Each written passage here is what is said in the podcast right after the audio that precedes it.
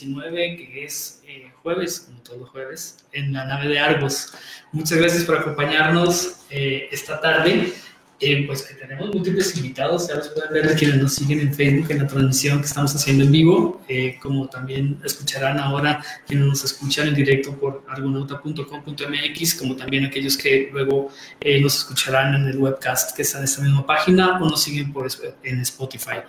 Eh, bueno, tenemos esta tarde Primero un cumpleañero, Marco Mancini, felicidades. Muchas felicidades. felicidades. Tenemos sus mañanitas. Eh, tenemos también a Paco Maxwini, también tenemos a Paco Maxwini esta tarde y tres invitados especiales. Eh, bueno, ya uno de ellos ha estado, dos de ellos han estado con nosotros. Eh, empiezo, voy a empezar primero por los hombres y luego con las mujeres. Empiezo con Pepe Campos, por aquí hay la equidad también, ¿no? Eh, Pepe Campos, Ventura, director de Buscando al Green, que está, pues, viene a visitar, a viene despedida, va a empezar su nuevo tour internacional con este documental en Cannes y en el Festival Sports, en el Sports Festival de Barcelona.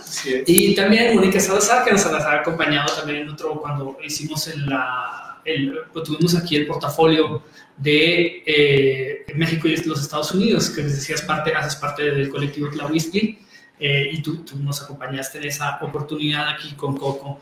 gracias eh, por invitarme. No, y ahora te, vienes, vienen, vienen en par, vienes en par con eh, Paola Martínez. Bienvenida acá a esta, charla, a esta charla entre cuates, que andan muy pendientes de que no me maquillé, si me ah. maquillé, de que, que me van a preguntar. No, pues venimos aquí a a charlar un poco pues de forma eh, pues informal, pero pues, sobre, sobre su trabajo, ¿no? Entonces, muchas gracias. Eh, tanto Paola como Mónica están por inaugurar en unas horas eh, su exposición de la limón hilo conductor en el Museo de la Ciudad de Irapuato. A las, todavía tienen quienes quieren, nos escuchen en vivo y quieren darse una vuelta por el Museo de la Ciudad, será a las 7. Y aparte, son el plato, pues el primer plato del festival era Executio ¿no? Número 27, decíamos ahorita que si se decía 27 o 27. Entonces, bueno, vamos a hablar eh, eh, sobre, también sobre pues, su trabajo, sobre, sobre lo, que va, lo que va a ver el público que visite esta noche el Museo de la Ciudad. Y, pero ya iremos, iremos hablando sobre eso. También tenemos un preámbulo hoy, que es el 9 de mayo en México, es el Día de la Madre y algunos pocos lugares, eh, países del mundo, también mañana el Día de las Madres. Hablaremos de soslayo sobre esto, pero eh, principalmente, bueno, bienvenido Pepe, si quieres arrancamos contigo, cuéntanos cómo va lo del Green, eh, primer lugar en el Festival de Matera, comentamos aquí ya en algunos programas anteriores en los que tú no, estabas, pero eh, pues este, este galardón que obtuviste el año pasado, eh, y ahora pues estás organizando ya maletas, preparando maletas para ir a Europa otra vez. Sí, así es. Este, pues como lo mencionas, en noviembre tuve la oportunidad de asistir a, a Italia, a Matera, este, donde, pues, como mencionas, ganamos el, el premio al mejor filme extranjero. Este, y ahorita por parte del GIF, que fue el Festival de Guanajuato para el que hicimos el documental de Buscando el Green, pues nos mandan a, ahí no esa competición en Cannes, pero vamos como al Show Corner, que es un espacio donde nada más vamos a mostrar lo que hicimos, el documental, no tal como competición, pero pues sí vamos a, vamos a tener la oportunidad de asistir a varios talleres, de platicar con realizadores, con personas que se dedican pues a esto del cine y pues va a ser una gran experiencia que pues yo espero aprovecharlo al máximo, ¿no? Hacer los, los, los mayores contactos posibles, pues sacarle el el mayor jugo posible. ¿Cómo ha sido la reacción de la gente al ver el documental ya después de, bueno, fuiste, fueron segundo, el segundo lugar en el Festival de Identidad y Pertenencia del GIF del año pasado, eh, ahora en, noviembre fue lo de, noviembre, diciembre fue lo de Matera, ¿no? En Italia, cuéntanos cómo es la recepción aquí en, en Guanajuato y cómo, cómo viste la recepción fuera de, fuera de México. Pues mira, este, la verdad que me ha dado mucho gusto porque todas las personas que han visto, bueno, la mayoría de las personas que han visto el documental, este, pues nos han felicitado a mí y a todo el equipo. Este, en lo que más les gusta, yo creo lo más fuerte del documental es en ambos lados, ¿eh? también en Italia y aquí en Guanajuato. Eh, a todos les, les, parecen encantadores nuestros personajes, este Beto y su abuelita Amparo. Eh, principalmente porque también sale el camarón, pero como los más fuertes son la abuelita y Beto. este, y pues lo que más les gusta es cómo reflejamos un poco la cultura de México, ¿no? Eh, pues mostramos al niño eh, que desde su comunidad, cómo él eh, representa lo que es México por medio de, pues, el sombrerito ranchero y, aparte le damos un toque muy especial porque es algo muy raro que un niño en una comunidad, en un ranchito, esté jugando golf. Entonces yo creo que esa es la, mayor riqueza del corto y es lo que más este, les ha gustado tanto aquí en Guanajuato y, en, en, Italia. Además que pues el, el, rescatar o el resaltar cómo el deporte es, uno de las actividades, es una de las actividades que pues permite que, que o permite o rompe como que esta división a lo mejor que existe un poco, ¿no? En nuestro país. Es uno de los factores de movilidad social, ¿no? Es un factor de movilidad social en, una época en que el ascensor parece que está descompuesto, ¿no? En otros, en otros ámbitos. Y el, el deporte sigue siendo uno de los de cualquier que una persona humilde que tenga las capacidades o que pueda, que logre destacar, pues puede llegar a, la cima. Sí, sí, sí, este, pues no importa, bueno, importa más este, las ganas que tengas de hacer algo, ¿no? Más allá de, de lo que te haya tocado nacer o con las cosas que hayas nacido, que hoy en día pues es algo muy importante, ¿no? Lamentablemente, desde mi perspectiva, no todos tenemos las mismas oportunidades. A veces hay personas que pues ya tienen un empujoncito más, ¿no? Por parte de los papás, pero es, es muy rescatable eh, ver cómo estos niños de la comunidad, pues eso no los detiene para hacer lo que les gusta y para tratar de mejorar su vida, ¿no? Con el golf. Felicidades, felicidades, porque yo creo que es un gran proyecto que están haciendo. Sí, gracias, gracias. Una pregunta a lo mejor muy sencilla, el, el idioma, ¿cómo se tradujo? ¿Se puso subtítulos? Subtítulos en inglés. En inglés. Ajá, es idioma original en español y se subtitula en inglés. ¿Te han comentado algo, digamos, del acento irapuatense que se ve muy fuerte en el chico cuando lo entrevistan y también con la, con, la, con la abuela? Pues fíjate que no, no tanto. No. Pues es que también como, pues la mayoría de la gente también es de aquí de Irapuato, entonces como se les hace Pero en Barcelona, por ejemplo, no van, ¿no? Pues no, nada más en Italia me acuerdo que les daba, les daba mucho como sentimiento o también, eh, pues no, no, ¿cómo decirlo? Les llamaba mucho la atención, ¿no? El niñito, cómo hablaba, la abuelita, su forma de expresarse. Bueno, así como lo mencionas, como que sí es algo también muy fuerte, ¿no? La forma de expresarse de aquí en México. Y pues es muy bonito, es muy bonito ver a las, a las personas emocionadas, ¿no? Al ver el documental, porque algo muy importante es que realmente les, les deja algo, les pega dentro, ¿no? Les llega los sentimientos y yo creo que eso es como que lo más importante al momento de ver una película, ¿no? Y a ti, a ti directamente la gente, ¿qué te comentaba? O sea, fuera de lo que es el, el, el, corto, a ti directamente, ¿qué, ¿cuáles fueron los comentarios contigo? De la, de la gente, de los italianos, por ejemplo, en este caso. Eh, pues lo que me comentaban, eh, pues, o sea, no entiendo, es que a ver, ¿cómo otra vez? Sí, al platicar tú y al ver, después de ver el, corto, la gente, con, si pudiste platicar con algún realizador italiano, algún, alguna gente que hace lo, mismo que tú hiciste, ¿cuál fue el, pero ya fuera de, fuera de lo que es el corto contigo, qué estudiaste, cómo lo hicieron, ah. todo eso? Pues sí, pues me, me preguntaban que, que, cómo habíamos hecho el documental, ¿no? Que cuál fue el proceso. Y pues ya yo les platicaba que, pues, como todo trabajo en el cine, es, es un trabajo muy difícil, ¿no? Es algo de, de meterte de lleno al 100%, un, gran esfuerzo de no solo de mío, sino de mis, todos mis compañeros que estuvimos siempre ahí, ajá, en equipo. Lo hicimos con 10 compañeros del Instituto Irapato. Entonces, pues todos estuvimos siempre ahí dándole día y noche durante seis meses, que es lo que dura el proceso del GIF. Y, pero pues la verdad, lo que siempre digo, ¿no? Cuando quieres algo grande, cuando te pasa algo grande en la vida, primero tienes que batallarle mucho. Tienes que pues, topar con pared y superar, romper esos muros y ya después picar piedra. picar piedra, después de que batallaste, batallaste, de que te estresaste, superaste todo eso, los miedos y después viene la recompensa, que es todo lo que está pasando ahorita, ¿no? ¿Y tienes algún otro proyecto o tienen, tienen algún otro proyecto? Pues ahorita, de hecho, unos chavos de aquí de Irapuato me invitaron. Qué bueno que lo mencionan porque...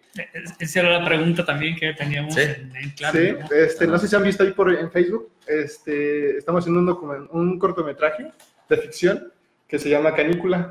De hecho, lo vamos a grabar el sábado y domingo. Este, y ocupamos personas para que vayan a la Plaza del Comercio. Vamos a... Queremos extras voluntarios para hacer una marcha el, el, cortometraje habla un poco sobre las desapariciones, ¿no? Eh, trata sobre un chavo que maneja un, Uber y que, pues, el tiempo atrás perdió a, perdió a su pareja. Entonces, se llama canícula porque, como, como sabemos, pues es la temporada donde hace más calor ¿no? en el año. Pero nosotros lo representamos como si fuera en un solo día. Entonces, por, debido a esto, al calor y todo esto, eh, digamos que se alteran los nervios de las personas y es donde se aumenta la tasa de delincuencia y de todo esto. Entonces, se trata sobre el chavo que anda buscando a su, a su novia que se, le, que se desapareció hace tiempo y pues tratamos un poco el tema de las desapariciones y de cómo tratamos de relatar cómo, cómo existe un mal que sabemos que existe, pero no lo vemos, ¿no? Está como debajo del agua. O sea, tú estás dirigiendo el... Estás dirigiendo... No, esta ocasión lo dirige otro chavo que se llama Gerardo. Ah, ¿El guion de eh, quién es? El guion es de José, José Antonio Rodríguez, se llama el chavo. Y yo voy a estar en asistente de fotografía. Ah, padrísimo. Ajá, y es ahorita pues el proyecto que voy a alcanzar apenas a, a filmar y ya porque ya el lunes me voy. Ya, ya viajas. Ah, padrísimo. Pues manténnos al tanto de cómo va la cosa en va la cosa en Francia. Estamos muy orgullosos de este trabajo que han hecho que han hecho ustedes. Creo que han, han puesto un, en alto pues el nombre de la ciudad con este tema, con esta preocupación por lo que sucede en la comunidad de San José del Bernalejo, ¿no? Muchas gracias, eh, Pepe. Y bueno, vamos a hacer una pequeña pausa y continuamos entonces con Mónica y Paula hablando de Hilo Conductor. Aquí vamos a poner una, canción dedicada a todas las madres con la mítica voz de Beniamino Chigli.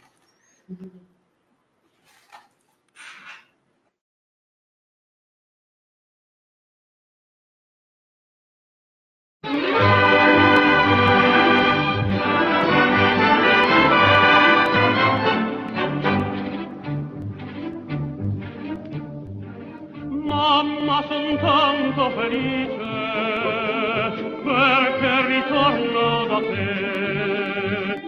La mia canzone ti dice che il più bel giorno per me. Mamma son tanto felice di ver lontano perché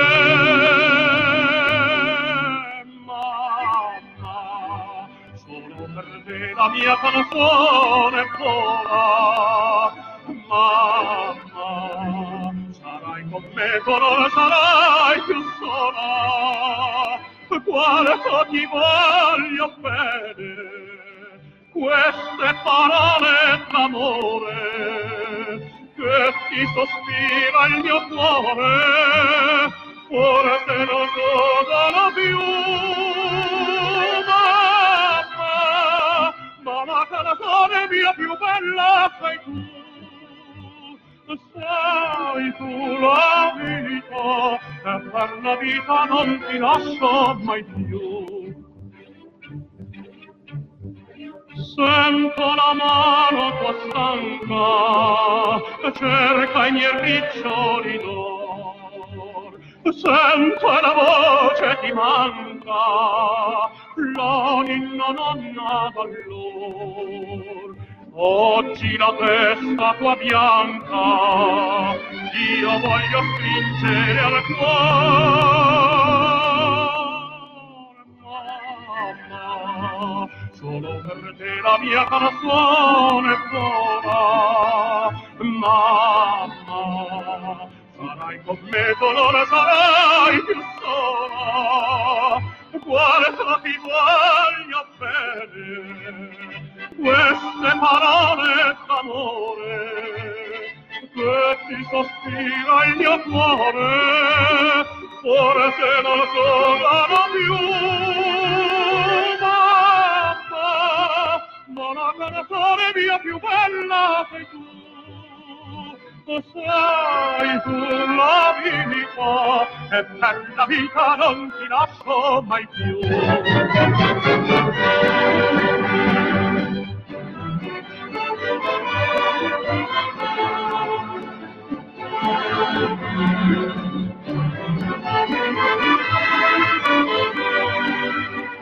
Quanto ti voglio bene queste parole d'amore e ti sospira il mio cuore e forse non odano più.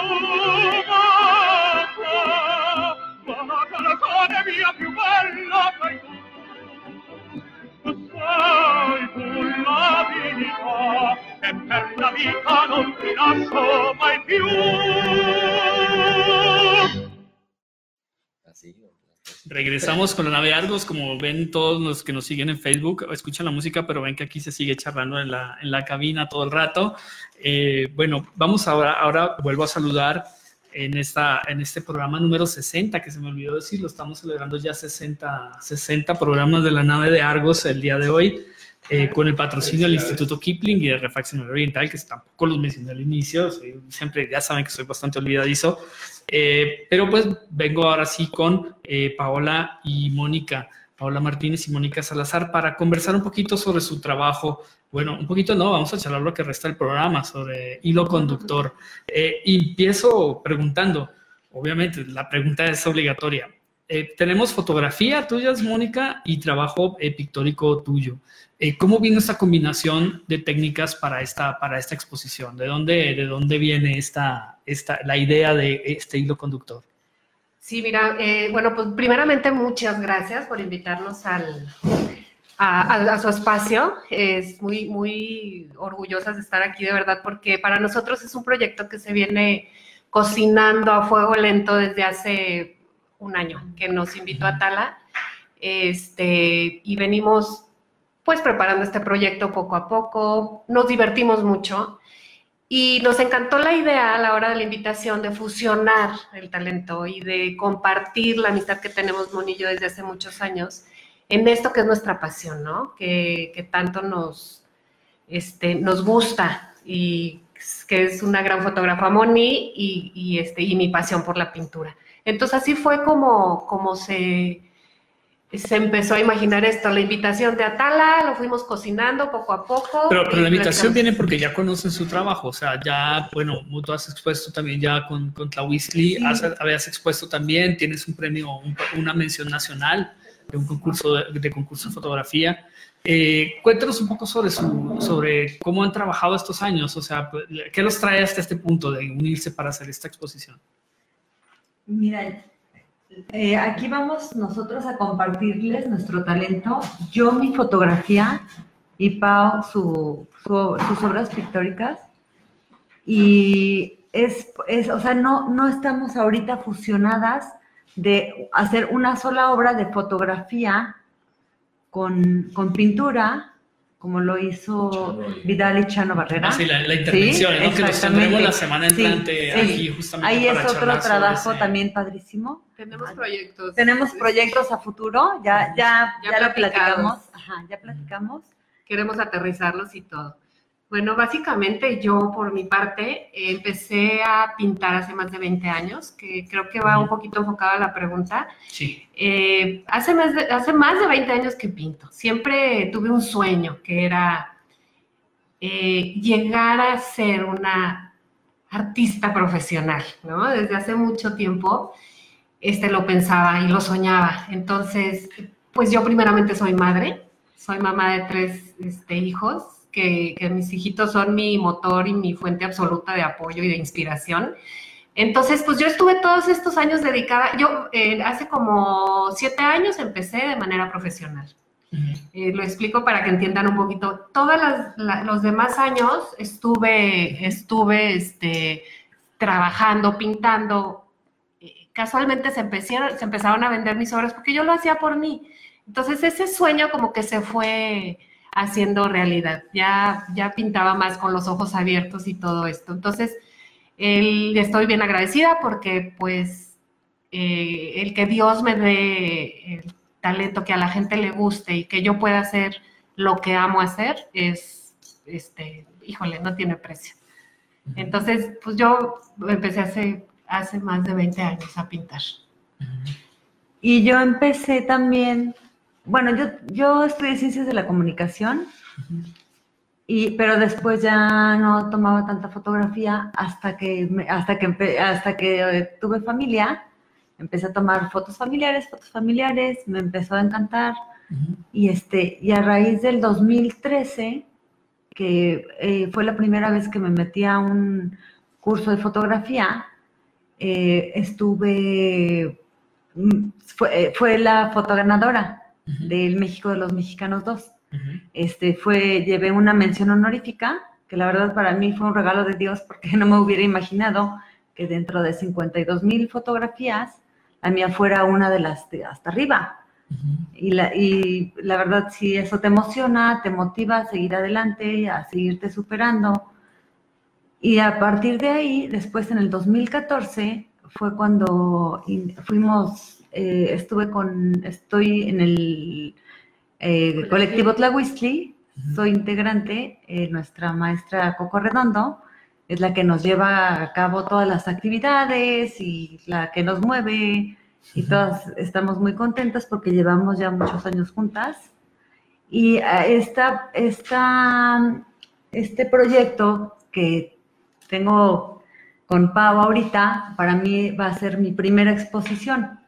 Entonces sí estoy un poquito nerviosa porque, digo, hay muchas personas que tienen visiones diferentes acerca de, de diferentes tipos de fotografía. Yo hago fotografía digital y la verdad me encanta y me gusta tener como un estilo diferente.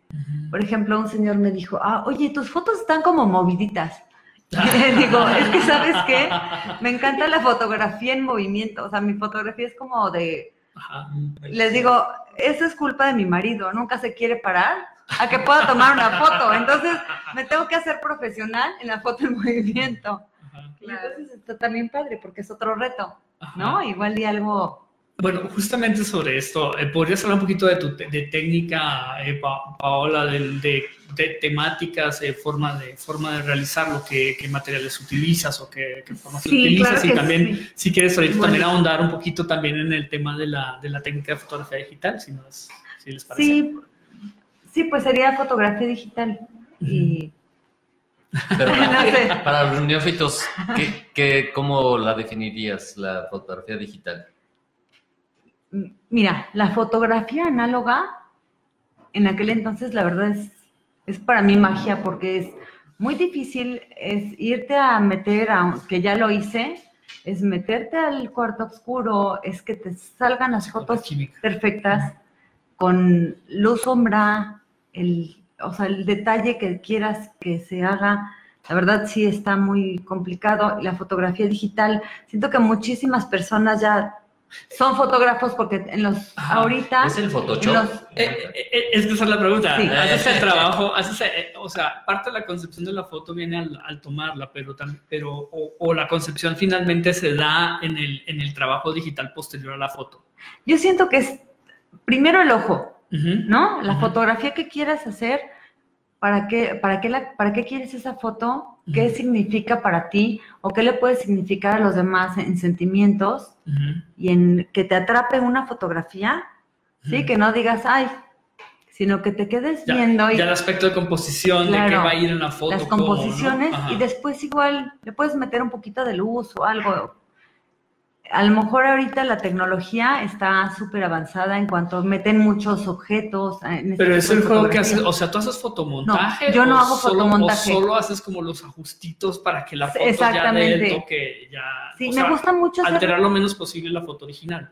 Por ejemplo, ahorita tengo una sala que es sala de reflejos y nada de ahí es fotomontaje. Todo es, todas las fotos que he tomado de, de reflejos es una sola toma. Entonces es lo padre porque estás viendo en una sola fotografía diferentes tipos de imágenes. Oye, Sin ser... Como un caleidoscopio. y yo tengo una, una- una pregunta. ¿Por qué es más importante entonces, la foto o la tecnología que tienes Yo ahora? siento que la foto. ¿Sí? Sí, digo, ahorita la tecnología está increíble, pero el sentido que le quieras tú dar a una fotografía, siempre creo que para mí va a ser lo más importante. En realidad eso sucede en muchas cosas, ¿no? De ese sentimiento contra la tecnología o, o sumándose a la tecnología. Vamos, todo mundo puede tomar fotografías Sí, claro, ahorita con la facilidad del teléfono Sí, y cada día son más precisos, ¿no? Para darnos las imágenes. Pero el sentido de las cosas nada más lo tiene el artista, claro, no el que está tomando constantemente fotografías. sí. Y este, y este, ah, perdón, y este Sí. nombre de la exposición, hilo conductor, ¿de dónde, de dónde viene? ¿Por qué le pusieron hilo conductor? Pues, pues, que es el, el- o sea, por ejemplo, Atala que nos invita fue el hilo conductor de dos personas que se dedican a O diferentes. sea, ¿hay retratos de Atala o cómo? No, no, no, no, no, no, pero ella fue como que la persona que nos unió en este... En este Hay un hilo, hay un hilo en donde se va uniendo todo. Se van uniendo amistades, talentos, actividades. Gusto, sí. ¿Y no les parece que estamos justamente en un tiempo especial de Irapuato? Fíjense ustedes, en este, en este programa, bueno, pues hay manifestaciones artísticas, pues casi en cada uno de los asientos que ocupamos. Aquí estamos Sí. en hilo conductor. Entonces, claro, entonces yo digo que está como la ciudad en un auge de cuestiones culturales y, y- y la responsabilidad, claro, de todos los que participamos de una o de otra forma es hacer lo mejor de nosotros porque, Claro. porque somos los que estamos haciendo historia. Sí. ¿sí? Un programa de estos, bueno, yo no sé qué tantas veces se, se puede, se puede hacer en otros lugares de la ciudad, pero aquí nos llena de orgullo poder hacerlo y poder tenerlo. Claro. Y a nosotros un orgullo estar aquí, que nos hayan invitado. De verdad, estamos súper contentos de estar acompañándolos.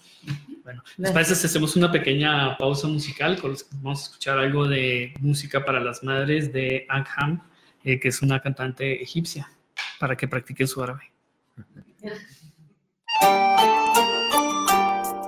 thank you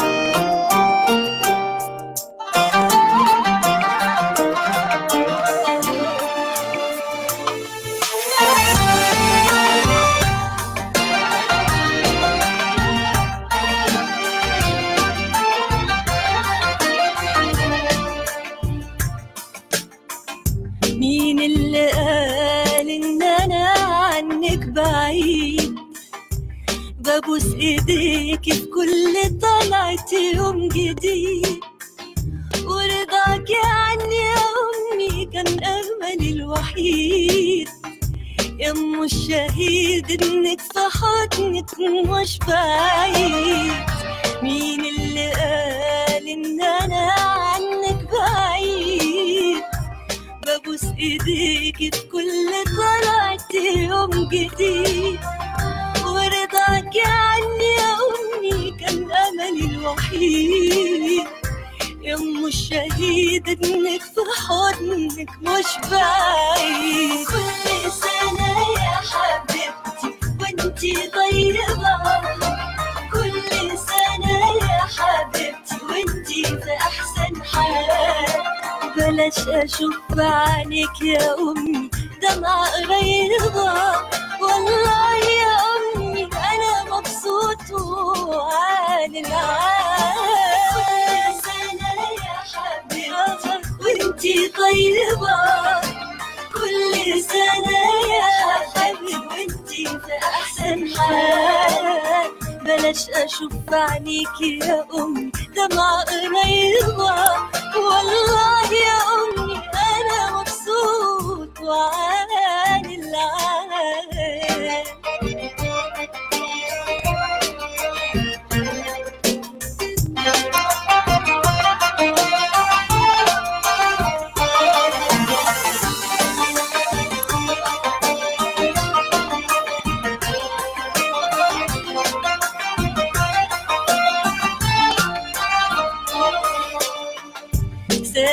مكاني إخوات كتيرة تحت أمرك.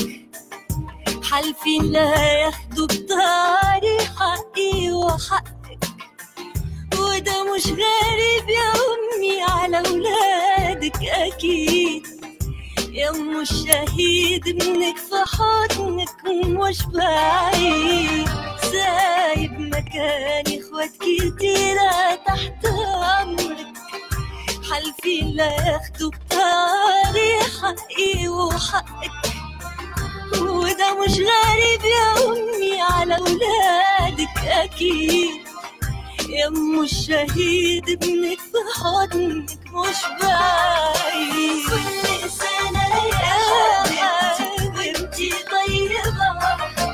كل سنة يا حبيبتي وانتي في أحسن حال بلاش أشوف عينيك يا أمي.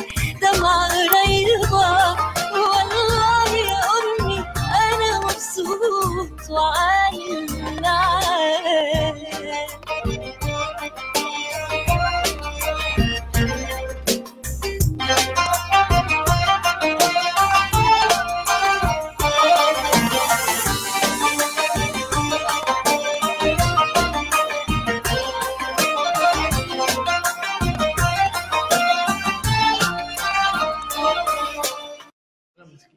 regresamos. Eh, por favor, Paola, ya volvimos otra vez a la novela. Espero que así Por ya, el relajo, por favor, vamos a volver a empezar. broma. Eh, eh, estábamos hablando de, pues retomamos la, la conversación, estábamos hablando con ustedes eh, también sobre la parte temática, ¿no? Sobre el- el- los temas, por ejemplo, de tu pintura, que creo que quedó, que eso quedó en el aire antes Ah, de, antes de al Técnica. corto. Ajá. Sí, bueno, Técnica y, y Primeramente, yo, temas. estudié- yo soy diseñadora gráfica, estudié en el Centro de Diseño de Monterrey. Eh, y después de ahí, pues me, me incliné mucho por las materias de ilustración. Eh, al, al paso de los, de los años, pues me doy cuenta que lo mío es el dibujo. Y desde chiquita, pues yo estaba siempre dibujando. Iba a una feria, llegaba a mi casa y yo dibujaba la feria. O iba al circo y dibujaba las cirqueras y el todo. Después de esto, este, pues me doy cuenta que lo mío es mucho lo creativo, colores, pintura, dibujo. Y, y viajo al Art Institute de Dallas a estudiar y me especializo en las técnicas en, en la pintura. Entonces, pues ahí ya aprendo este, muchas, muchas técnicas. Y bueno, al cabo de los años uno va como que encontrando su estilo, ¿no? Entonces, esto es a base de practicar. Error, Practicar, practicar, sí. Al principio me daba mucho miedo, este, como que cometer errores o así. Después aprendí que en un artista pues no hay errores, o sea, en la pintura no puede haber un error. Yo creo que es la única este, profesión que no tenemos reglas, no hay reglas, no hay limitaciones. Podemos ser este, ahora sí muy libres y, y darle un sentido este, muy personal a lo que creamos. Entonces, ¿cómo me inspiro? Yo me, me inspira muchísimo la, la, la naturaleza. Eh, me encantan los árboles, me encantan este, echarme un clavado al alma de las, perdón, al alma, al alma de las personas. Me encanta pintar desnudos. Ahora mi tendencia es como un abstracto muy contemporáneo. Este, y bueno, pues es una, ahora lo que vamos a ver en puntos suspensivos es como una retrospectiva, porque hay, hay colecciones anteriores ahí también, y este, y, y pues vamos a poder ver un poquito ¿Vas de- trabajando series o vas trabajando temas o vas trabajando tonos? Voy o trabajando temas. Ajá. Yo creo que no me pongo así como que un objetivo, porque este, si yo digo, hoy voy a, voy a trabajar un árbol, pero en ese momento que ya me estoy echando el clavado a mi lienzo, este, mi feeling es otro, ya, ya salió otra cosa. Entonces, no puedo como este, predisponerme a eso, ¿no? Eso, eso lo dejo como que muy libre. Y, pero sí, a la hora que, que estoy como que tratando de eh, lograr eh, contar una colección para una exposición, pues sí, sí trato de concentrarme y enfocarme a lo que, al objetivo que quiero lograr. He tenido varias exposiciones ya en, en México, en, en San Miguel, en Querétaro, en la Ciudad de México, en París ahora entregué, estuve hace un mes y medio y entregué dos obras, me traje trabajo, ando este, aceptando invitaciones de gente que gracias a Dios le, ha gustado, en, Europa por ejemplo, que le ha gustado mi trabajo. Entonces, pues ahí estoy también picando piedra eh, sin miedo, porque creo que este, debemos de creer nosotros mismos. Oye, este, eh, ¿te inspiraste en alguien? O sea, por ejemplo, hablando de, de- desde chica, tú dices que empezaste a dibujar. Cuando empezaste a ver un libro de pintura, ¿alguien te, te influyó en tu pintura? Vamos a decir, Picasso, Dalí, o los renacentistas, o, o los impresionistas, o, O Van Gogh, o González, o, aquí, o Almaraz, Almaraz, o, sé. o ¿algo te influyó? Me ¿Algo te gusta? Klim, por ejemplo, yo últimamente cuando escribí la novela de pintor, Klim Sí. fue un hallazgo increíble, que no es una persona muy conocida. Sí, me encanta, me apasionan todas las corrientes, tengo mucho, y, y bueno, los artistas más, ¿no? Pero en este caso, mi papá, Marco, cuando estaba, estábamos muy chiquitos, él le gustaba mucho el dibujo.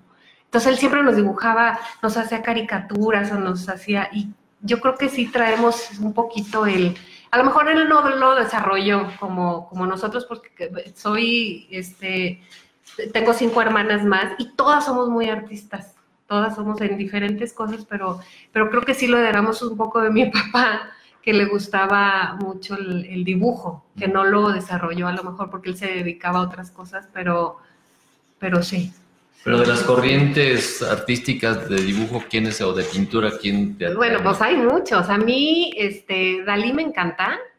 Este, estuve viendo ahora en, el mu- Museo de Orsay los, los impresionistas que, que bueno, me, me apasiona. Creo que me ni en un mes me acabo este, las alas. Eh, ahí está muy interesante todo. Encuentras, híjole, pues muchas cosas de que, que te hablan, ¿no? Porque la obra te habla. Este, Van Gogh, Degas, no sé, todos, no puedo mencionar así a uno muy... Me encantan Picasso porque me encanta la gente así, extrovertida, han tenido pues vidas muy peculiares y, y- y interesantes, ¿sí? Este, hay una... Pues, Hay una frase que dice, a ver, ahorita me acuerdo porque ya se me olvidó. Este, ay, no me acuerdo. No hay mejor placer en la... No, no, ahorita me acuerdo. Perdón, ya estoy cantinflando. Algo de los locos, pero ya se me revolvieron dos locos. ya no sé cuál dijo cuál. ¿Conoces, conoces Barcelona? Conozco Barcelona, sí. No reciente, pero ¿Conoces ya... el, el Café de los Cuatro Gatos? Eh, que está prácticamente cerca de la Plaza Cataluña. Allí expuso Picasso por primera vez. Vamos, hace 100, 120 años, ¿no? sí. Él incluso hizo la carta, el, el primer menú del café ese. Y ahí se juntaban puros intelectuales. Pero, ¿sabes? Quiero retomar un poquito el detalle ese que dices que te indujo mucho, pues, el gusto de tu papá por la pintura. Esto es bien extraordinario porque. Lo, lo, lo, lo, lo repi- lo repetimos, ¿no? Si nosotros quisiéramos una familia de lectores, necesitamos leer con los hijos, ¿no? Sí, sí, O vaya, hay que inducir de esa manera para todas las disciplinas que a uno se le antojaran. Qué bueno que te pasó y qué bueno que te tocó y pues lo vives plenamente. Sí, sí, sí. Y qué bueno que lo hice, ¿eh? porque estaba media dudosa de momento, pero qué bueno. Oye, estoy muy feliz por, mi decisión. Sí, ahorita eh, pues volvemos a invitar al, al auditorio para que las acompañen esta tarde a, las- a partir de las 7 en la inauguración no solo de este festival en Aitziputio, sino también a esta exposición Hilo Conductor. Eh, hacemos otra mini pausa, una pequeña mini pausa musical hablando del Día de las Madres. Mañana vamos a escuchar a Shou Shan eh, con este Madre Devota. A ver si le, le pillan a la letra.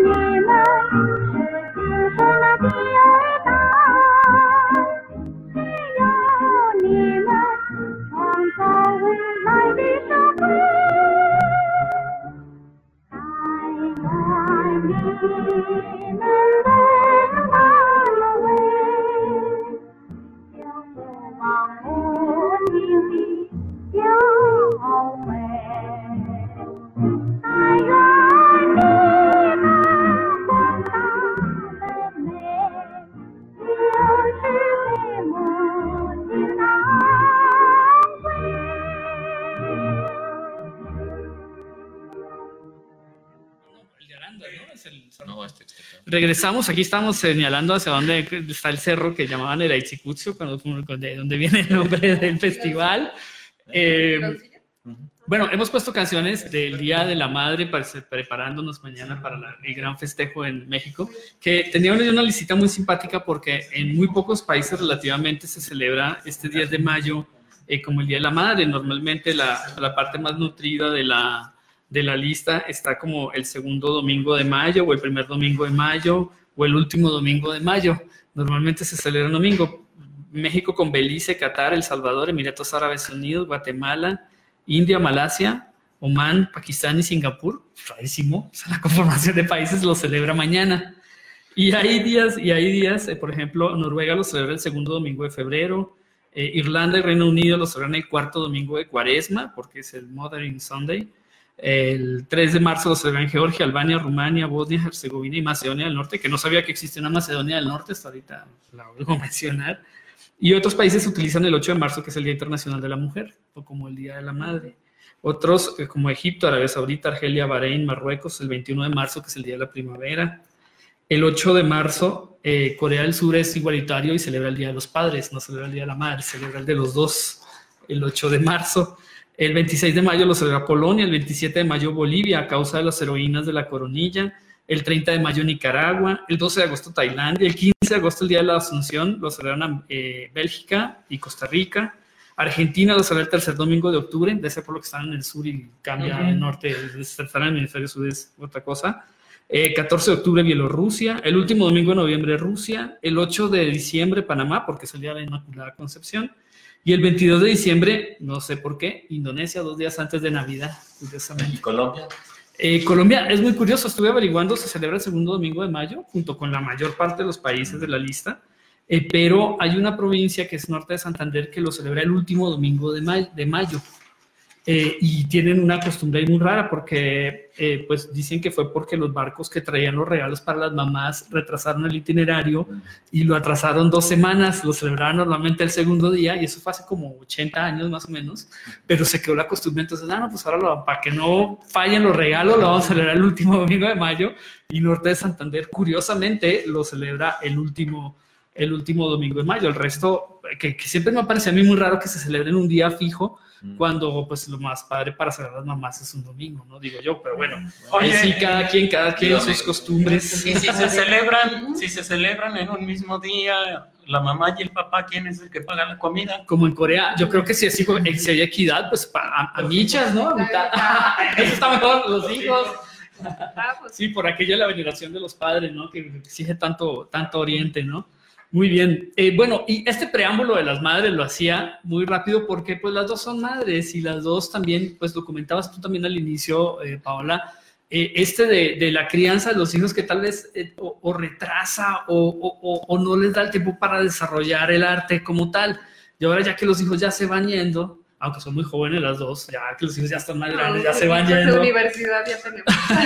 eh, ya tienen como el tiempo y la dedicación para dedicar, para, para estar más a full con este tipo de, con el trabajo artístico. ¿Podrían contarnos un poquito cómo ha sido este, este proceso de, de maternidad y arte?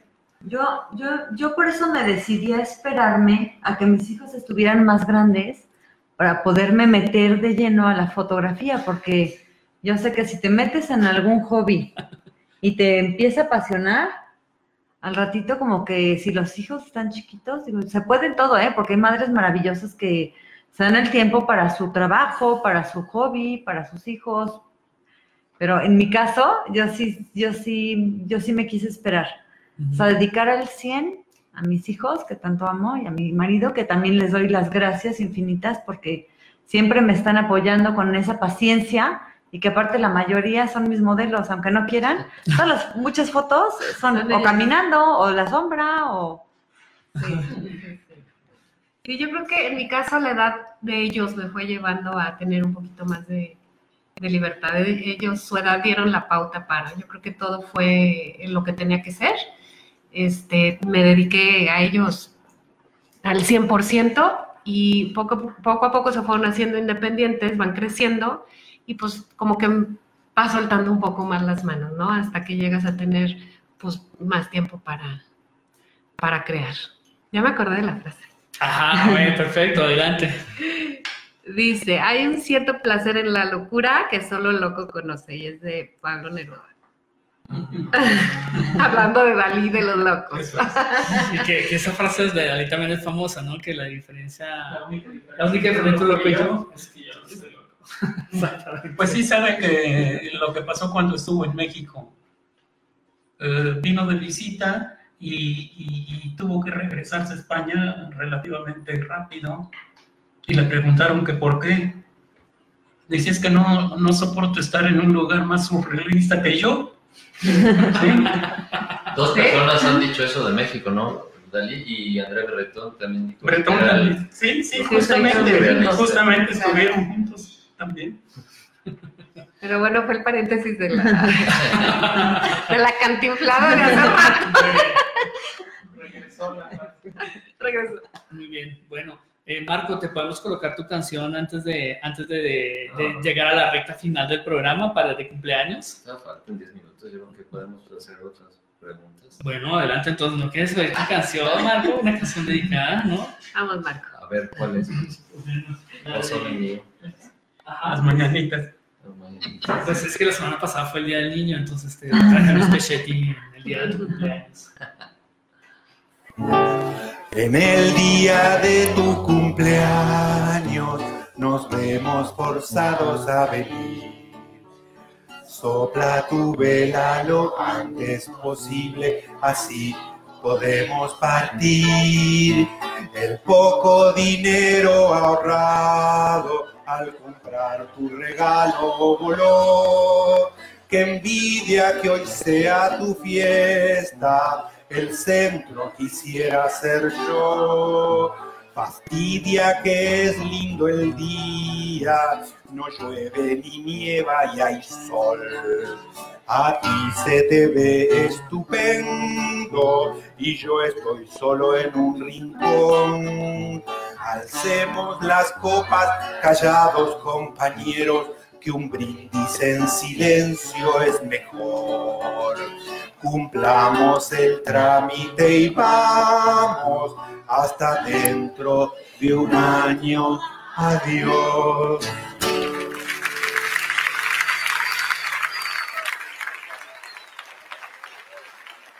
Felicidades, Marco. Gracias, muy amables. Bueno, y ahora sí, una última pregunta, si quieres, para ya enfilarnos hacia el final del programa, Marco. Bueno, a mí siempre me ha llamado, yo insisto mucho en mis nietos y a veces hasta me regañan con e- ellos porque siento que la edad exacta para empezar es a los 3, 4 años con cualquier, este, mostrarles un abanico de la música, de la pintura, de la lectura y como dice Paco y, y ya lo hemos comentado muchas veces, eso tienen que hacer también los papás. Si no hay cierta obligación, si no hay cierto, yo lo veo con los hijos de, por ejemplo, de algunos amigos, lo vimos con esta Pau, con tus hijos, que, que pues hay que exigirles y ya leen y ya conocen de literatura o que les gusta la pintura. ¿Qué opinan ustedes? Ya ustedes metidas en este cosa cultural, ¿qué, qué consejo o qué, qué cosa harían?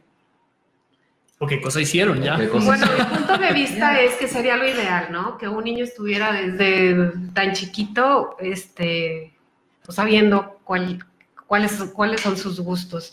O que el papá descubriera, obviamente, este, por la Lo mismo con los deportes, ¿eh? quiero decir. Sí. Pero pasa como que, por ejemplo, mis hijos estuvieron desde pintura, fútbol, todo, todo, karate, todos los dos, mayores. Le dije a mi hijo mayor, bueno, pues nada más te falta ballet. si quieres. Entonces, pues no, ¿qué te gusta más? Entonces, dedícate a algo. También él es muy artista, pero bueno, en el, en el tema del deporte, escogió natación. A mi hija igual y así se fue. Pero no sabemos cuándo. El chiste es que llegue el momento que encontremos hacer lo que nos gusta. Eso es importantísimo. que cuando empecemos a, a- a, descifrar qué es lo que queremos estudiar, que es ahí cuando de verdad hacemos, hagamos un- una, híjole, pues retrospectiva de todo lo que ha pasado en nuestra vida y a qué nos, a qué nos inclinamos más. Que de verdad nos dediquemos en la vida a lo que nos apasiona. Nunca es tarde, nunca es tarde, pero sería lo ideal, pues, que lo supiéramos antes, ¿no? Yo también siento que desde chiquitos a los hijos formarles hábitos porque eso los lleva a una constancia en la vida Entonces, donde ellos se sienten seguros de sí mismos en estar haciendo lo que ellos quieren y que tienen una vida más sana el estar apasionados haciendo algo. Y, y ya, y esto también se lo debo a mi papá, toda la vida. Y pónganse a leer, y pónganse a leer. Y mi papá siempre es súper culto, se la pasa leyendo. O sea, ha sido un gran ejemplo para mí. Que no lo he seguido al 100, que, lo- que nunca es tarde. Yo siento que nunca es tarde para que todos nos pongamos al día en, en leer y empezar a hacer. Nunca es tarde.